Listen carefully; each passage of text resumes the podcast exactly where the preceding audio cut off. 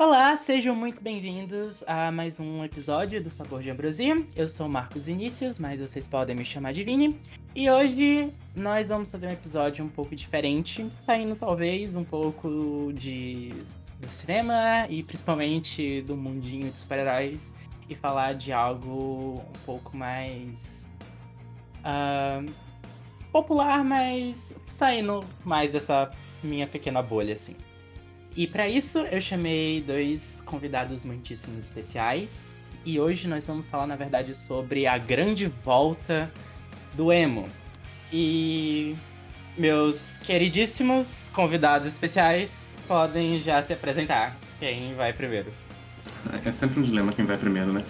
Tá, eu vou. É... Oi, gente, aqui é o Caio, Caio Colette, eu sou redator do Omelete. Um... E assim, Emo pra sempre. Emo desde sempre, emo pra sempre. É, oi, gente, eu sou a Bia Vacari, eu sou redatora do canal Tech, mas eu também sou fundadora do Downstage. E é muito legal estar aqui com vocês. Eu gosto muito do trabalho do Caio também, então eu fiquei muito feliz quando eu fui convidada. É, e vamos conversar. Eu adoro seu site, Bia. Parabéns pelo Ai, trabalho. obrigada. Obrigada. Obrigada, sério. Fico muito feliz quando as pessoas falam da gente lá. Obrigada mesmo. uh, mas então, sobre. Agora, depois dos biscoitos e tudo mais. sobre. sobre o movimento emo, o movimento emo em si. Uh, como, na opinião de vocês, como vocês descreveriam que seria o movimento emo? Seria um espírito, um estado de espírito, um filho do punk hardcore apadrinhado pelo pop rock? Seria pessoas com franjinhas, com muitas franjas? O que seria o emo para vocês? Nas suas palavras. Bia. Ai, vou começar aqui a responsa. Olha, é, o, o, emo ele surgiu como um estilo musical, né? Ele surgiu como uma vertente assim é, musical, só que ele acabou se tornando um, um movimento cheio de identidade, né? Que acabou atingindo vestuário, acabou atingindo estilo, acabou abrigando vários gêneros musicais, acabou falando um pouco de comportamento das pessoas, né? Como se fosse uma tribo mesmo. Então, eu acredito que ele tenha se ressignificado bastante conforme os anos foram passando, né? Hoje não existe mais esse negócio figurino emo, corte de cabelo emo, essas coisas. Mas ele, ele foi, ele foi, ele é um movimento que abriga tudo isso, né? É, como eu falei, uma tribo. Não, pode ir. Não, não, pode falar, pode falar. Não, o, o, o, que eu ia falar é que, tipo, achei a, a, definição perfeita e acho que, tipo, hoje em dia a gente também tem muito, pode muito falar de como o emo entrou no fluxo da cultura pop. Porque a gente tá aí removido alguns, mais de uma década já, quase duas décadas, do, do momento de pico dele. E daí ele virou referência para outras pessoas fazerem coisas parecidas e misturar com outras coisas. É, isso as pessoas, né? Normalmente da música pop que fazem isso. E, então é, tem essa outra dimensão mais hoje em dia ainda. E a pergunta que eu ia fazer, na verdade, era como vocês dois entraram de cabeça no poema. Se foi por influência de algum familiar, de amigos, pro, pelos clipes da MTV. Como foi para as relações de vocês com o emo? Olha, com certeza foi pela, pela MTV. É, porque o que eu fazia na minha adolescência era chegar em casa da, da escola, deitar e ficar vendo MTV a tarde inteira, né? Uh, e daí vinha, na, no auge desse movimento, vinha My Romance, vinha Simple Plan, vinha todas essas bandas que são ali de, de marcos desse, desse, desse movimento, né? E daí, a partir daí, a gente começou a fazer, tipo, ah, é, compilação em CD que a gente gravava no Nero, que é crime, não façam. É... e daí foi por aí que começou, né? Olha, eu sempre tagarelo quando eu falo disso, tá? Então eu vou, vou ocupar uns minutinhos do podcast. Mas eu tive fases, assim. Eu acho que eu fui introduzida pela primeira vez quando o NX0 deu aquele boom. Que todas as meninas da minha sala na escola estavam ouvindo NX0. E aí eu lembro, eu tive uma festa do pijama que todo mundo só ouviu NX0. E foi assim, foi uma febre de NX0. É, mas depois eu dei uma afastada, aí depois eu conheci a banda Cine, que é uma banda que eu falo até hoje no meu Twitter. e é uma das minhas bandas assim favoritas da vida. E até então eu só tava é, na música brasileira, né? Ainda não tinha conhecido a galera internacional tal. E, e aí teve o boom do emo colorido, do rap rock.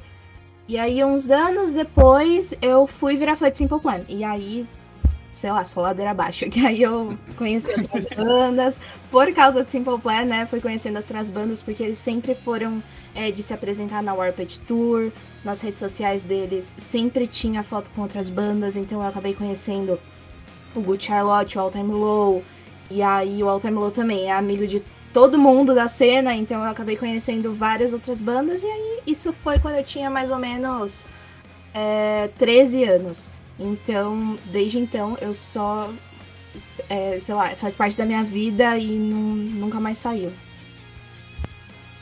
Eu nunca tive, eu nunca tive uma fase necessariamente emo, então esse podcast está sendo ótimo para eu, eu tirar algumas dúvidas a respeito de tudo isso.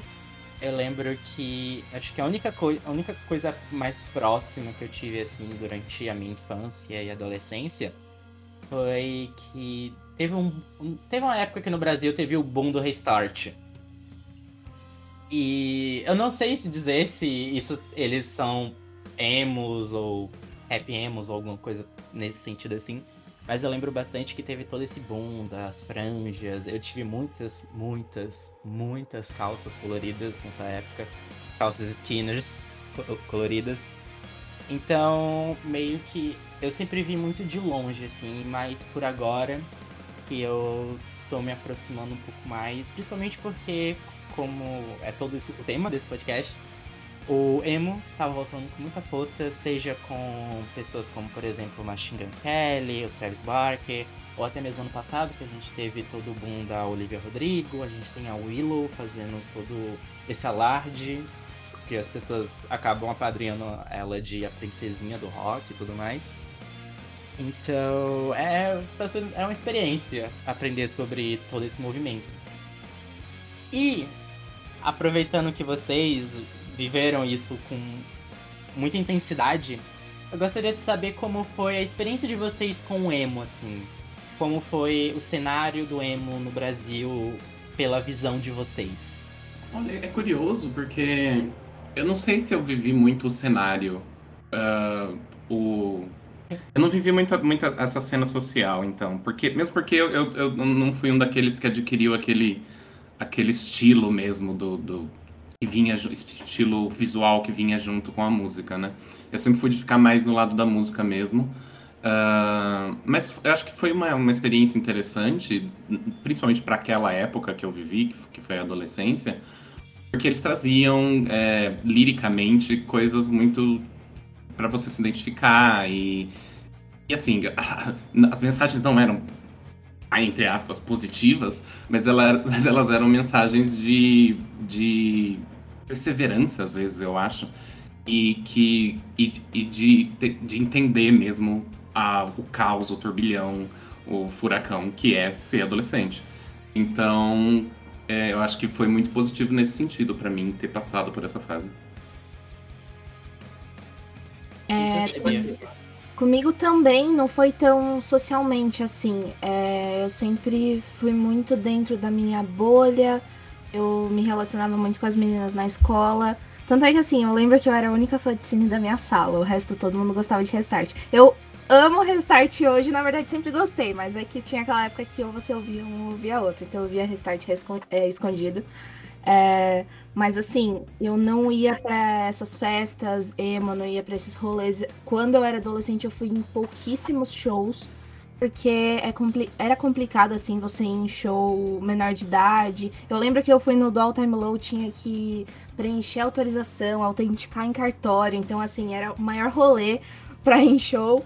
É, então, sempre foi muito assim, é, na minha bolha. Minha vivência foi muito aqui na minha casa, dentro do meu quarto, com os meus posters na parede, é, os CDs que eu gostava de comprar, e na internet. Mas socialmente, assim, de frequentar rolê e tal, não. Durante adolescente. É, durante adolescente, não. E, e, e na, na, internet tinha muito, tinha muito essa comunidade, né, Bia? De, das pessoas se comunicarem por causa disso nessa época. Nossa, total, assim, a galera fazia amizade facilmente. Eu tive bastante amiga é, na internet, mas, mas era isso, assim, não, não saía pra dar rolê, emo e tal. É, isso era uma coisa que eu não frequentei quando era mais jovem. Na verdade, o que eu ia falar era exatamente isso, sobre a relação de vocês com a internet, assim, principalmente que o momento emo, o pico dele foi lá no início dos anos 2000.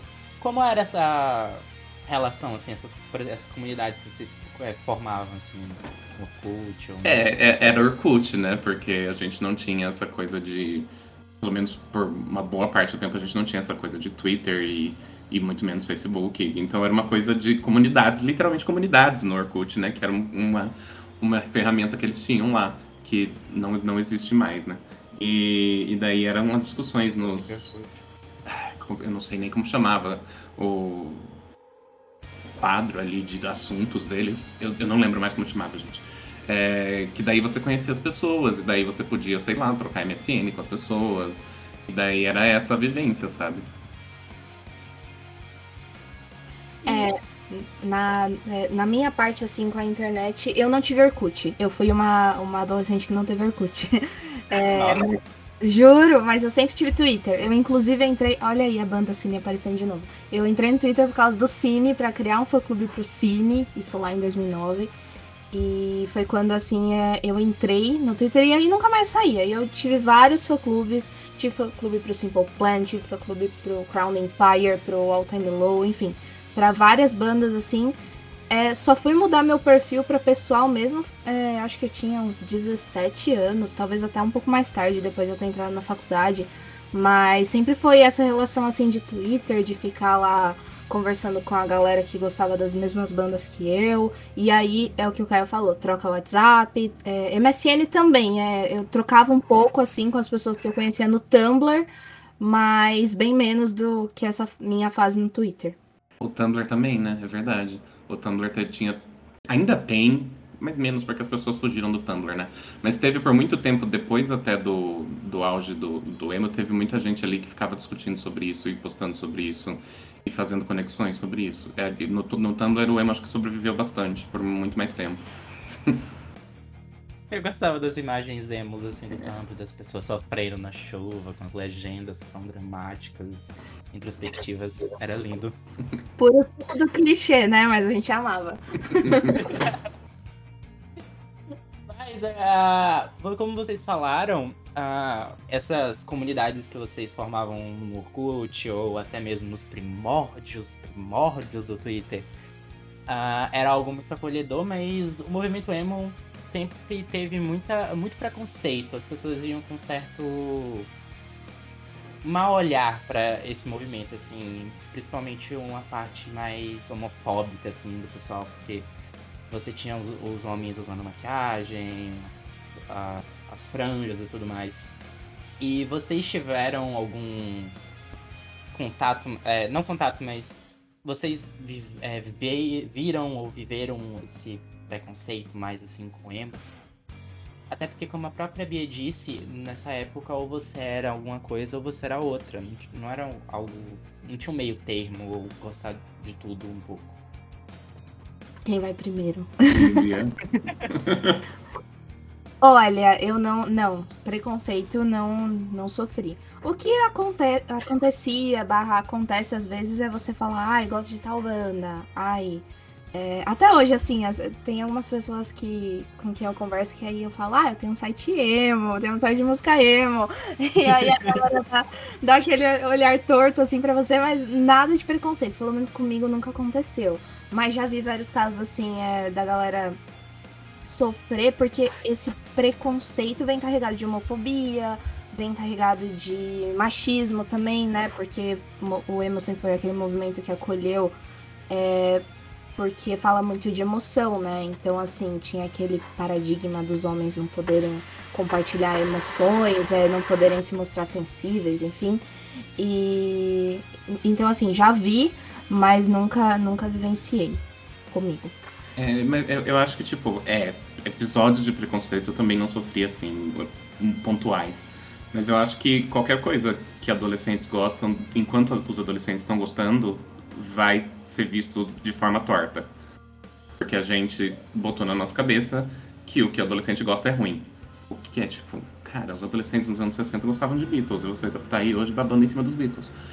Uh, mas, mas as pessoas não têm perspectiva histórica para entender isso. Então, é, tudo que o adolescente gosta, tudo que a mulher adolescente gosta, principalmente, é visto dessa forma meio torta. E não é, não, não é usual o mérito desse, dessa coisa ser reconhecido artisticamente ou socialmente é, como válido. Então eu acho que foi esse o, o preconceito que o Emo sofreu quando ele estava ali no, no auge dele. Teve uma coisa que o Chris Rantin falou no, no, último episódio do podcast sobre a, a onda de Crepúsculo. Sobre como o Crepúsculo teve esse, esse, todo esse boom assim. E foi, é bem emo, tanto que o Paramore tem música do Crepúsculo Uh, sempre foi. As pessoas sempre foram vistas com maus olhos, porque era algo é, visto como feminino. E por mais que.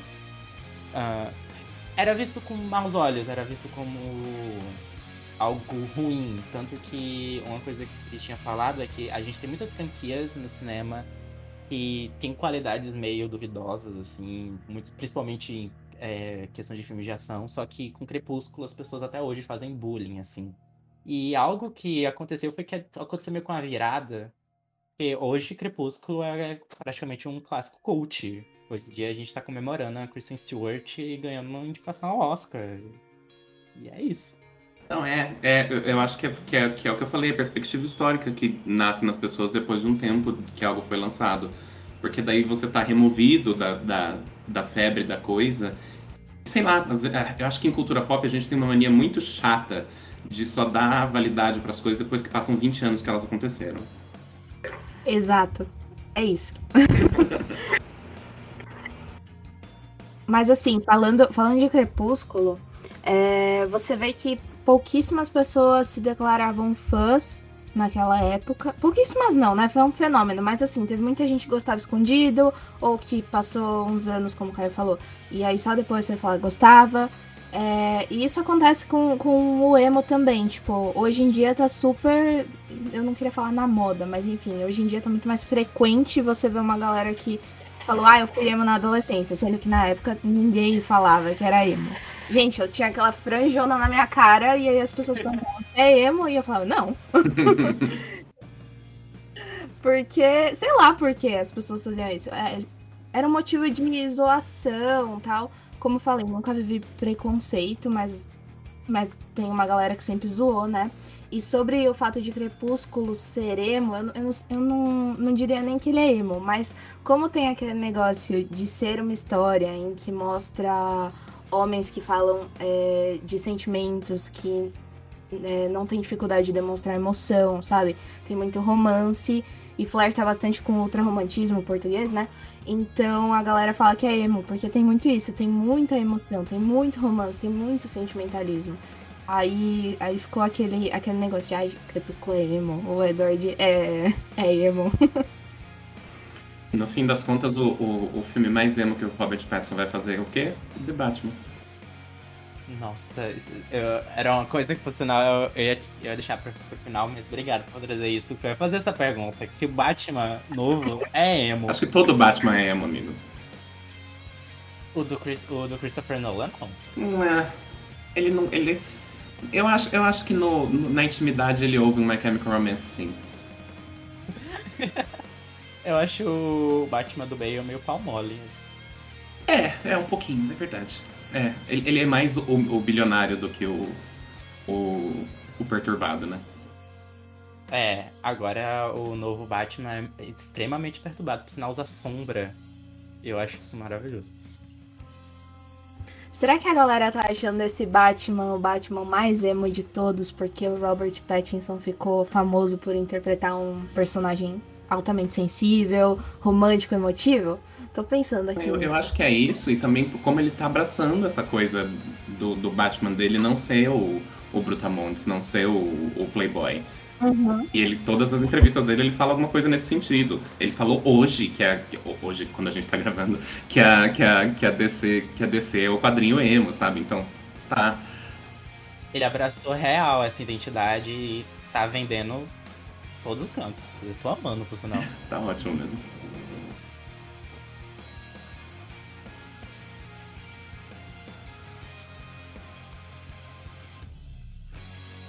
Mas assim, a gente tá falando dessa. De, das experiências de vocês com Emma, a gente falou de Crepúsculo, a gente tá.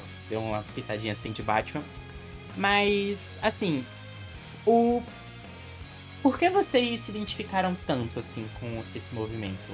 Não ah, foram pelas músicas, foram pelo todo o sentimentalismo, sentimentalismo, perdão, envolvido nesse movimento? Foi pela estética, os, as franjas, os quadriculados, as calças skinny? Sabe o que eu acho? Eu... Perdão, ir, também? Não, pode. Eu só, eu só desmutei meu ah, tá. microfone, pode ir. Uh, eu, eu acho que para mim foi o drama, sinceramente. Eu sempre, eu sempre gostei de drama, eu sempre gostei de, de, teatralidade nas coisas que eu via, que eu ouvia, que eu gostava. Então, quando eu vi o, o Brandon Nuri naquele clipe mais famoso do, do Panic! at the Disco, I, I Write Scenes Not Tragedies, eu falei, cara, é, é, é drama, é, é, teatro, ele tá fazendo teatro ali. Óbvio que eu não tinha esse pensamento todo articulado que eu tô tendo aqui, mas houve uma, uma identificação muito forte de primeiro, entendeu? E daí, sei lá, e daí a partir daí eu fui procurando mais coisas desse jeito. E para mim foi a música. É... E como eu já falei antes também, essa coisa que eles tinham de ser meio que uma assistência para uma época que você simplesmente não sabe o que está fazendo. E você não sabe o que está acontecendo dentro de você. e essas músicas traziam algum conforto nesse sentido. É exatamente isso. Eu acho que quando a gente é adolescente, a gente tá passando por tanta coisa que a gente precisa ter essa sensação de pertencimento, sabe? Isso a galera mostra em todos os filmes adolescentes, né? Meninas Malvadas, é, enfim, mostra aqueles clubinhos, né, da, da escola. E, e eu acho que, que a música, a música emo, entre aspas, ela tem esse, esse, esse acolhimento, né? Comigo aconteceu muito por conta do pop punk. Falei para vocês, né? Eu tive contato primeiro com a NX0, aí um tempinho depois com a banda Cine, só que eu só fui abraçar mesmo quando eu conheci o Simple Plan que é hoje um dos maiores nomes do pop punk. Porque o pop punk surgiu nisso, né? De ser um, um gênero é, do punk que não era tão político, não, não falava assim de temas tão.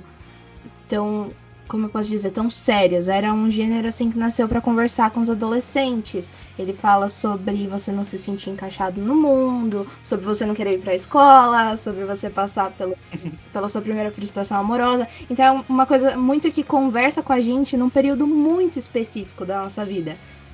Tanto é que, tipo, nenhuma banda fica no pop punk para sempre, né?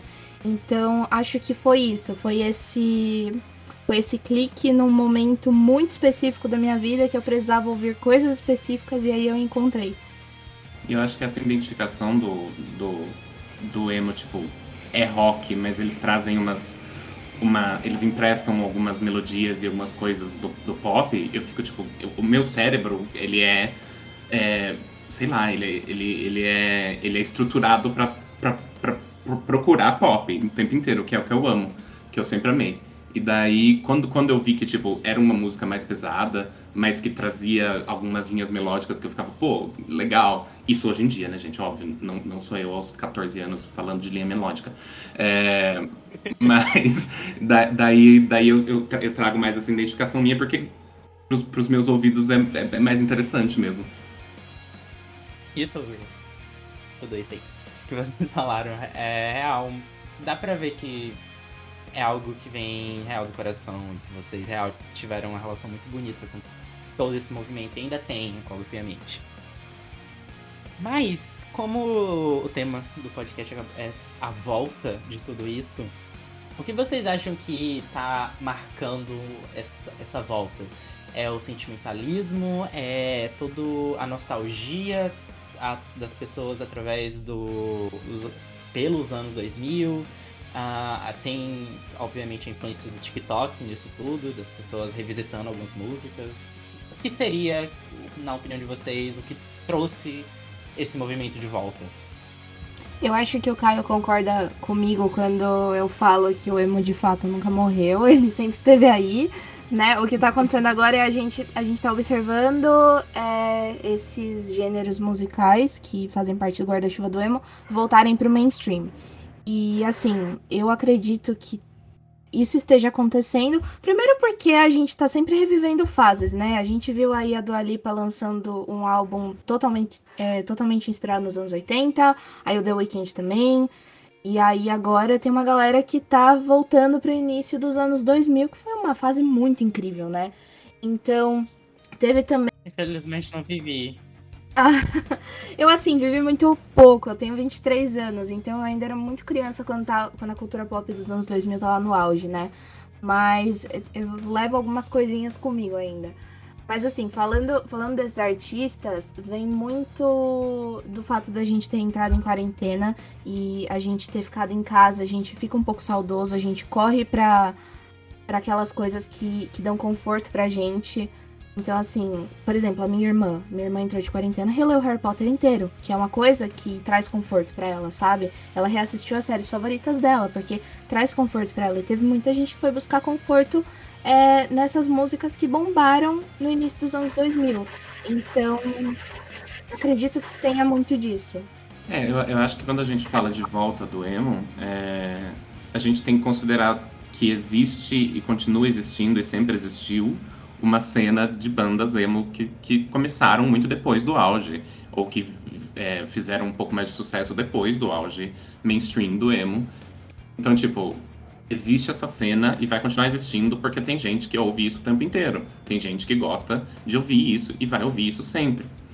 Mas daí, eu acho que em termos de pop, a gente a gente está sempre passando por ciclos de nostalgia, né? São sempre 20 ou 30 anos pra gente resgatar alguma coisa. E agora a gente está resgatando essa época e também artistas que que ou cresceram nessa época e estão sendo influenciados por isso, ou estão trazendo de volta esteticamente para essa época, propositalmente, é, como uma, uma maneira de se posicionar hoje em dia. Eu acho que é isso que está acontecendo.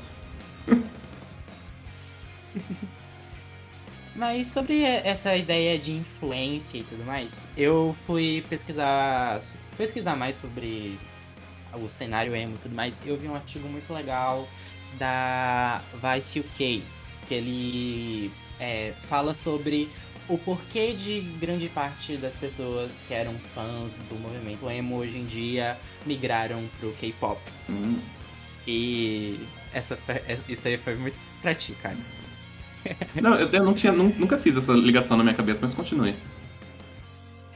E assim, eu, eu achei o artigo é muito legal, depois eu posto no Twitter e tudo mais, mas ele fala muito sobre como o apesar como os dois gêneros falam muito sobre essa questão de vulnerabilidade e honestidade nas letras. Uhum. E como isso acaba se conversando e também sobre como é, no, no, final do texto fala sobre como esses adolescentes angustiados acabaram se transformando em jovens ou adultos dispostos a aproveitar melhor o que a vida tem a oferecer. Hum.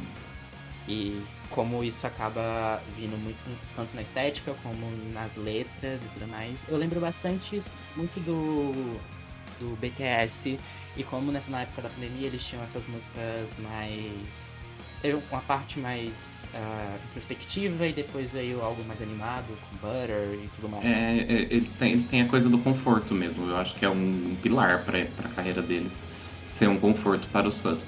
É, mas é, eu vejo alguns, alguns paralelos sim, porque tipo, a gente estava aqui falando sobre homens é, serem permitidos a serem sensíveis dentro do, do, do emo e também esteticamente a coisa da maquiagem e do visual mais andrógeno assim.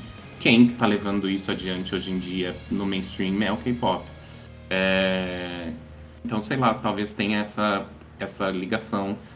E, e assim, o K-pop também é muito dramático, né? Então, eu volto aqui pro drama, que é o que eu sempre quero. Nossa, é demais, assim. Por sinal, eu, eu, eu, uns tempos atrás eu, tava, eu tinha falado com o Caio porque eu queria aprender mais sobre o K-pop, porque eu sou uma pessoa tá, ficou muito tempo por fora. Por...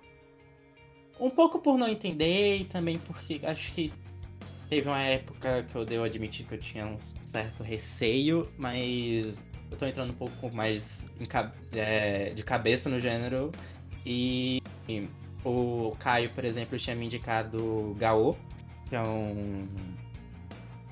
Que tem, é, tinha lançado um, um, álbum ano passado, chama Firework, que é ótimo, e é muito disso. Eu vejo muito as letras, assim, falando sobre essa parte mais dramática e mais emotiva, assim. E conversa muito com o que eu vejo dos relatos das pessoas que gostavam muito dessa do emo, muito interessante. Eu realmente não tinha feito essa, essa ligação na minha cabeça até agora. Mas, e tipo, o, o álbum do, do, do, do Gal que você ouviu, ele tem umas músicas que, assim, eu, eu não necessariamente fiz a, a, ligação musical com o emo, mas com um pop rock mais ou menos da mesma época, mais é, de estúdio, mais mainstream, assim, não sei dizer com, exatamente como dizer, mas o pop rock do, do The Fray, do One Republic. E, então eles, eles trazem, às vezes, essas essas, essas influências. E você, se você for ouvir é, Love Song do Tomorrow by Together, é, é, um nome difícil, mas procurem Love Song TXT, Tomorrow by Together. Uh, ela é uma música, um rock de arena emo, basicamente. É Love Song. Isso. O Mod Sam participou da composição. Olha só. então tá bem, conversa bastante é, o, o K-pop com, com o pop punk, realmente. Interessante. Mas eu queria também, agora que a gente tá falando de hoje em dia, sobre o que os jovens hoje em dia consomem, eu gostaria de saber de, de vocês sobre opiniões suas sobre esses, essa nova leva de jovens influenciados por todo esse movimento, seja tanto no cenário mais estadunidense, assim como tinha comentado sobre Olivia Rodrigo e a Willow, ou até mesmo no cenário, assim, não sei se tem, mas no cenário de música oriental, pop e tudo mais. Que vocês, a opinião de vocês sobre esse, toda essa nova geração? Gíria. então, é, eu eu sempre vou apoiar a galera a se descobrir, manter, manter o gênero vivo, né? Independente da música ser mainstream ou não.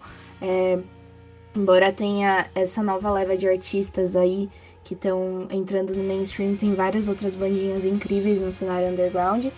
Mas falando desses artistas especificamente, a gente vê que tá acontecendo uma parada meio de apadrinhagem mesmo, né? A gente até fez um especial lá no Downstage sobre o Dia do Padrinho, que eu falei um pouquinho sobre o Travis, eu falei sobre a Kelly Queen, a gente falou também sobre os irmãos Maiden, né, do Good Charlotte, que rola esse negócio do, dos caras é, mais do, do old school, vamos dizer assim, é pegar uns artistas assim novos para criar. O Travis fez isso com Jaden, né? Ele, embora o MGK esteja aí faz tempo, ele meio que tá ajudando o Machine Gun Kelly a entrar no pop punk. Então, eu acho, eu acho legal, eu acho bacana. É uma maneira dos artistas é, experimentarem outros gêneros musicais, outras, outras sonoridades. E essa galera é, que tá aí já faz bastante tempo é, usa o seu nome para ajudar novos artistas, né? O Kellen Quinn, eu acho que ele já fez, assim, coisa de mais de 40 participações especiais é, na carreira dele. Então, ele pega artistas mais novos, tipo Loveless ou, ou Story Untold, e aí ele, só com um simples feat, né? Com uma simples part participação especial na música dos caras, ele já traz toda uma galera, todo um público novo para acompanhar essas bandas novas. Ele também tem a organização dele, né, que apadrinha artistas novos, mas enfim, é uma maneira de da galera acabar conhecendo artistas novos e acompanhar um, um pessoal aí que tem muita coisa para falar. Eu concordo. Eu, eu, eu, acho que eu acho que toda vez que um gênero entra no fluxo pop, ele sai de lá mais vivo do que ele entrou. Porque traz traz para uma conversa cultural e apesar de outros gêneros terem obviamente seu valor artístico e terem suas próprias cenas, quem quem dita meio que a conversa cultural que existe é, entre a gente aqui no Ocidente é o pop. Daí quando, quando esses artistas pop trazem de volta isso, eu acho que renova um interesse também para as pessoas, para algumas pessoas, né, irem buscar essas, essas bandas mais antigas ou conhecerem a cena atual e as bandas atuais. Ao mesmo tempo, mesmo que não tenha, mesmo que a pessoa individualmente não vá buscar essas as músicas antigas, eu acho que ela teve um contato ali e isso entrou pro léxico dela, sabe? Isso entrou na cabeça dela de alguma forma. E quando ela vê de novo, ela vai reconhecer e vai. Traz, traz, traz pro mundo de volta, entendeu? Uh, o que eu acho super interessante. Mas, assim, especificamente esses artistas, eu acho o disco da Willow muito, muito bom. Uh, eu tenho questões com o Olivia Rodrigo, mas, enfim, né, não vem ao caso. É... Mas o disco da Willow é muito bom. Eu acho que do, dos discos inteiros inspirados nessa onda é o que eu mais gosto. E em breve tem um disco da Ever, né? Sim, em breve tem o disco, é, o disco novo da Avril, que a, ela assinou né, com a gravadora do Travis. É, dessa nova live eu gosto bastante do Jaden, eu gosto bastante do Lil Huddy, que também é pupilo do, do Travis. E eu preciso puxar uma sardinha pro Loveless, gente. É.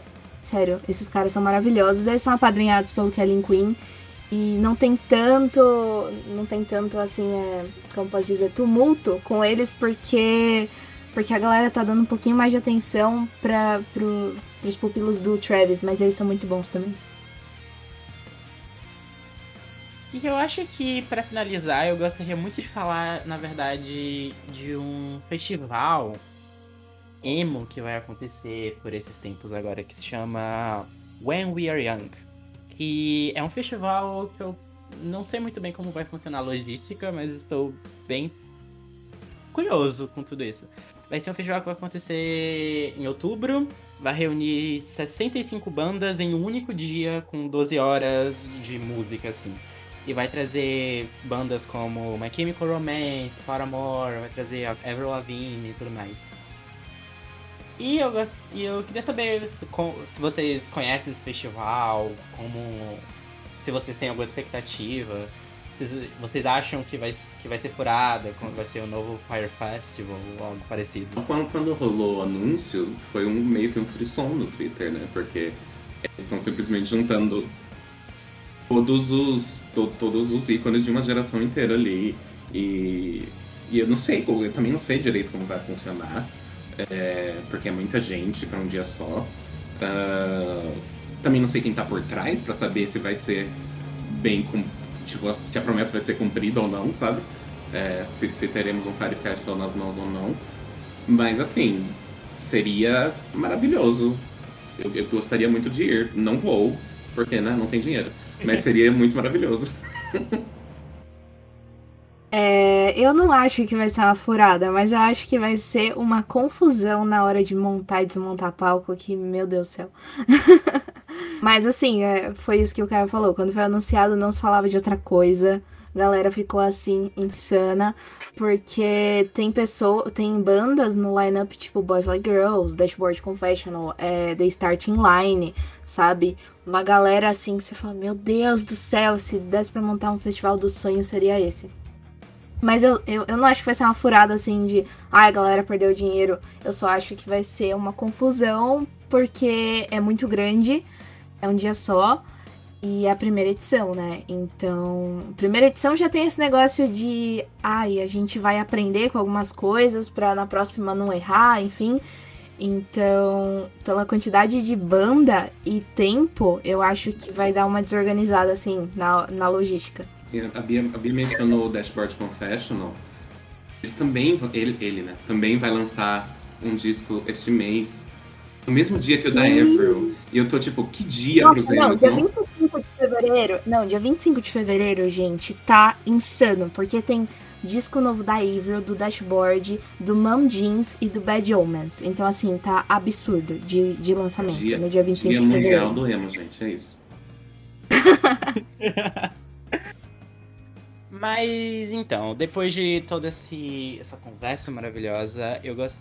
Vocês têm algum conselho pra dar pra pequena nova geração de emos? Como eles. ah, de acordo com a vivência de vocês, o que vocês acham que eles deveriam saber? Como uma dica, assim, pra Eu, sobrevivência. eu acho que eu- o meu conselho pra essas pessoas é tipo, vai de cabeça, sabe? Não, não.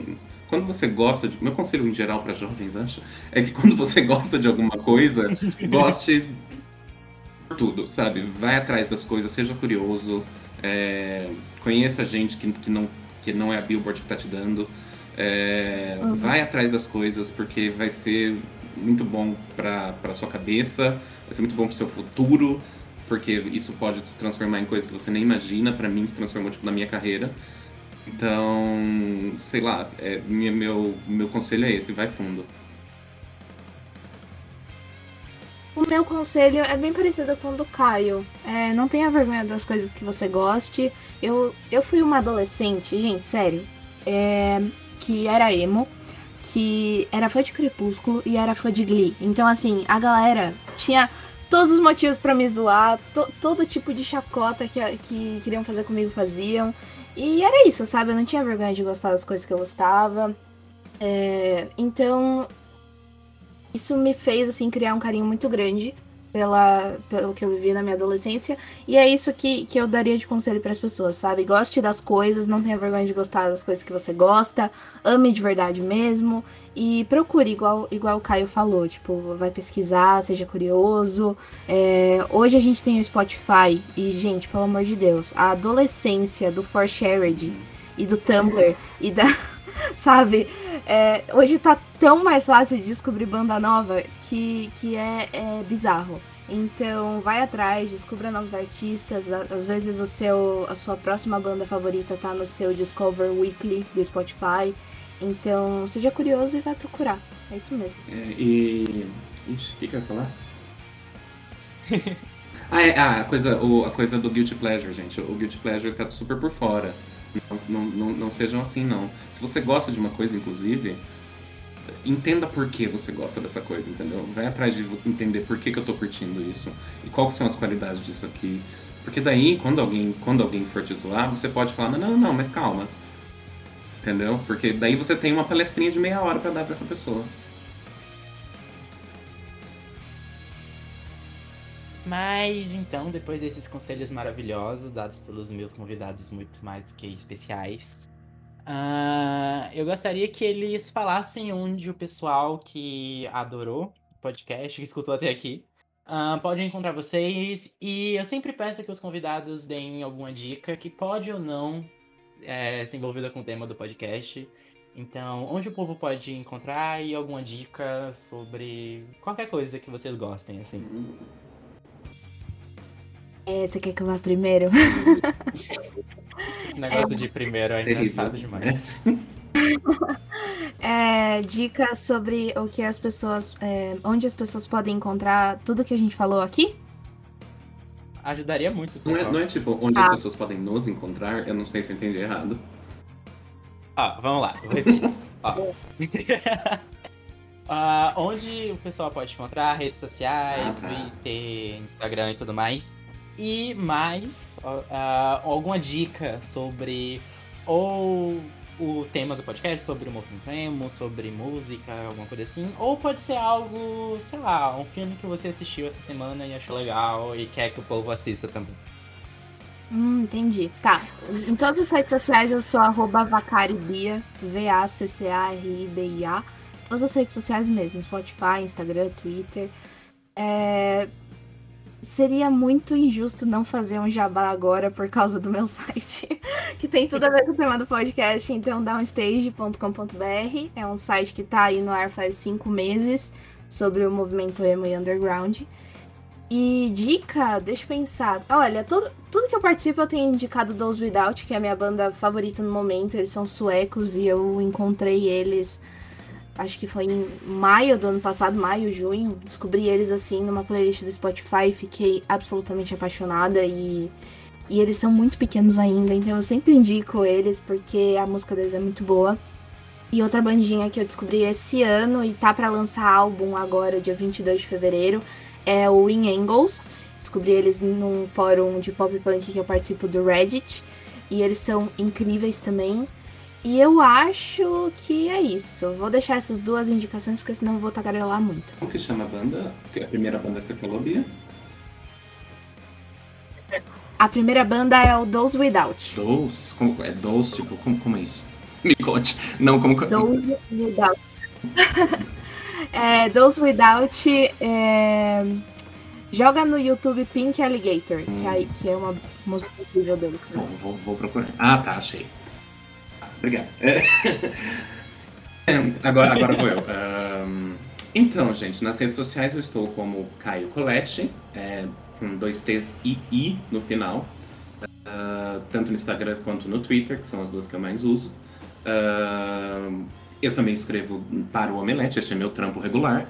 Então minhas críticas e, e meu, meus artigos e meus takes em geral vão todos para lá. É, de vez em quando eu estou no Jornalistas Livres e eu participo do podcast K-Pop Top. É, também não é, não é, sempre, mas é de vez em quando eu estou lá nos episódios. Uh, agora dica. Hum.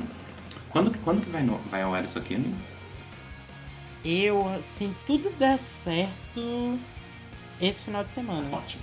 Uh, então a minha dica é uma série que acabou de sair na Netflix. É, saiu nessa sexta-feira. Ela se chama uh, Inventando Ana, Criando Ana. Inventing Ana. Eu não sei direito qual é o nome em português, gente. Vão atrás porque é fantástica e a Julia Garner tá simplesmente despedaçando nessa série. Ela está um absurdo de boa. E uma dica musical, então também vou dar, e é o duo de.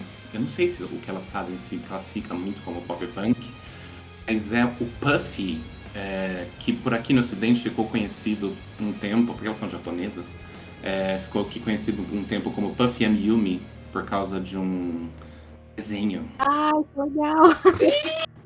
Elas são incríveis, Nossa, gente. agora você destravou uma memória de infância aqui. Gente, elas são incríveis. Elas mandam muito bem, elas têm uma discografia impecável, assim. E elas fazem um, um, um som, eu acho que é pelo menos parente do pop punk e do emo. Então eu indico pra caramba. O último álbum dela saiu ano passado e é muito, muito bom. Nossa, eu nem sabia que essa banda ainda existia. Meu Deus do céu, eu, eu sou a pessoa que tinha. Que eu, quando, ok, completamente fora aqui do tema do podcast. Quando eu era pequeno, eu consegui comprar uma vez um DVD do desenho dos Jovens Titãs. E nos extras tinha um clipe delas cantando Gente, a música tema. Elas são tu... É, elas, elas cantavam a música tema dos Titãs, é verdade. Nossa, eu, eu, era vicia... eu era viciado no desenho delas do cartoon, meu Deus do céu, era maravilhoso. Nossa, eu também amava. Muito incrível. Eu não sabia que elas ainda estavam na ativa, eu vou procurar. Não, mas mais ou menos, porque elas lançaram esse disco no ano passado, mas aí se for procurar o anterior é de tipo 2009. Então acho que elas voltaram agora, sabe? Não, amor. Elas estavam em um tempo sabático, estavam pensando nelas mesmas. Estavam, estavam conceituando a próxima obra-prima dentro da cabeça delas. Exatamente. Ó, oh, mas, mas aproveitando que o Caio falou, tem muita banda boa de pop punk no Japão. De verdade, assim. Não só de pop punk, mas é, hardcore também, tem muita banda boa. A, a, o próprio Spotify tem um. Tem uma playlist editorial que se chama Punk Japan, que é incrível, assim. Então eu recomendo vocês darem uma olhada, porque são muitas bandas incríveis. Tem o One, One OK Rock, né, que ganhou documentário na Netflix, já fez parceria com o Simple Plan, tem a Airflip também, que lançaram dois álbuns no ano passado. Então tem muitos grupos incríveis assim para acompanhar. E para quem quiser me encontrar, eu sou arroba marcos_vini01 no Twitter. E acho que a minha grande recomendação, na verdade, não é uma música. Eu não sou tão conhecedor assim de música assim. Mas na verdade é uma série que eu fiquei viciado nesses últimos tempos, que é Yellow Jackets. Ah. Que. Sim. é incrível. Que, assim, pra explicar é um pouco complicado, mas é. Senhor das Moscas encontra drama de senhoras, drama urbano com mistérios, com canibalismo, com seitas. Ela é, metade, ela é metade Senhor das Moscas e metade Big Little Lies. É tipo isso. Tem a Christina Ricci, a, a Vandinha da família Adams, a Christina Ricci nessa série. Ela tá impecável. Eu, eu, eu fiquei é, como é, hipnotizado por essa mulher. Assim, eu queria que ela participasse mais da série, por sinal. Incrível essa série. Eu, eu achei o. Já acabou a temporada, né? Achei o final bom pra caramba. Fiquei muito querendo mais, sabe? Eu, eu fiquei muito me perguntando quem que eles vão escalar, sabe, pra segunda temporada. Eu quero muito saber. É o que? É HBO Max? Uh... É.